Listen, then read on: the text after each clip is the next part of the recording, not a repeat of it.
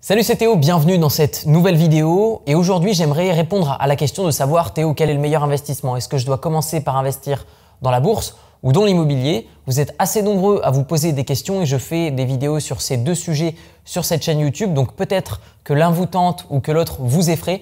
J'aimerais vous partager dans cette vidéo les similitudes qu'il y a entre ces deux types d'investissements et ensuite les avantages et inconvénients de l'immobilier et les avantages et inconvénients de la bourse. Commençons par les similitudes. Donc entre l'investissement en bourse et l'investissement immobilier, il y a des choses qui se ressemblent. Notamment, vous avez deux facteurs d'enrichissement, c'est-à-dire deux façons de gagner de l'argent avec l'immobilier ou la bourse, c'est-à-dire d'une façon globale. Vous avez d'abord les rentes que vous allez engranger tout au long de votre investissement tant que vous le conservez, mais vous avez également une plus-value à la revente. C'est-à-dire que la plupart du temps, on parle de rendement euh, ou alors de retour sur investissement annuel. Par exemple, vous entendez souvent, voilà, je gagne 10% avec mon investissement. Qu'est-ce que ça veut dire? Ça veut dire qu'on va gagner 10% de son investissement chaque année.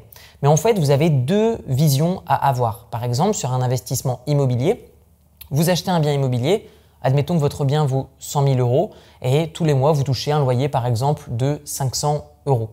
Eh bien, par exemple, euh, même si votre bien immobilier est rentable de X%, faites attention à ce que la valeur de votre bien immobilier ne baisse pas. Par exemple, s'il y a une baisse de la demande locative ou une baisse énorme d'achat, eh bien, c'est ce qui va faire que votre bien immobilier risque de perdre de la valeur. Alors, vous allez me dire, c'est génial, tant que je le conserve, je touche les loyers. Je suis tout à fait d'accord avec vous. Mais si vous avez une stratégie d'achat et de revente, faites attention à ça. Il faut vraiment le prendre en compte dans le calcul euh, du rendement de votre investissement.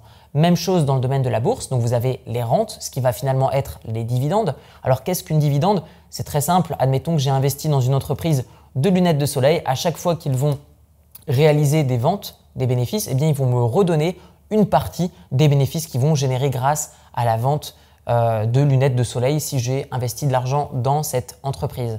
À noter également que le deuxième moyen de gagner de l'argent avec la bourse, ça va être de prendre une plus-value lors de la revente. En l'occurrence, si j'achète par exemple une action 1000 euh, euros et que euh, cette action me rapporte des dividendes au fur et à mesure et que je revends cette action par exemple 10 ans plus tard, eh bien si l'action a augmenté, j'aurai gagné de l'argent, mais si elle aura baissé, j'aurai forcément perdu de l'argent. Donc lorsque vous analysez un investissement, vous avez donc deux critères à analyser de près. Ça va être les rentes que vous allez toucher lorsque vous allez investir. Par exemple, dans l'IMO, ce sera les loyers ou alors dans bourse, ce sera par exemple les dividendes, mais aussi donc le deuxième critère d'enrichissement, la plus-value, par exemple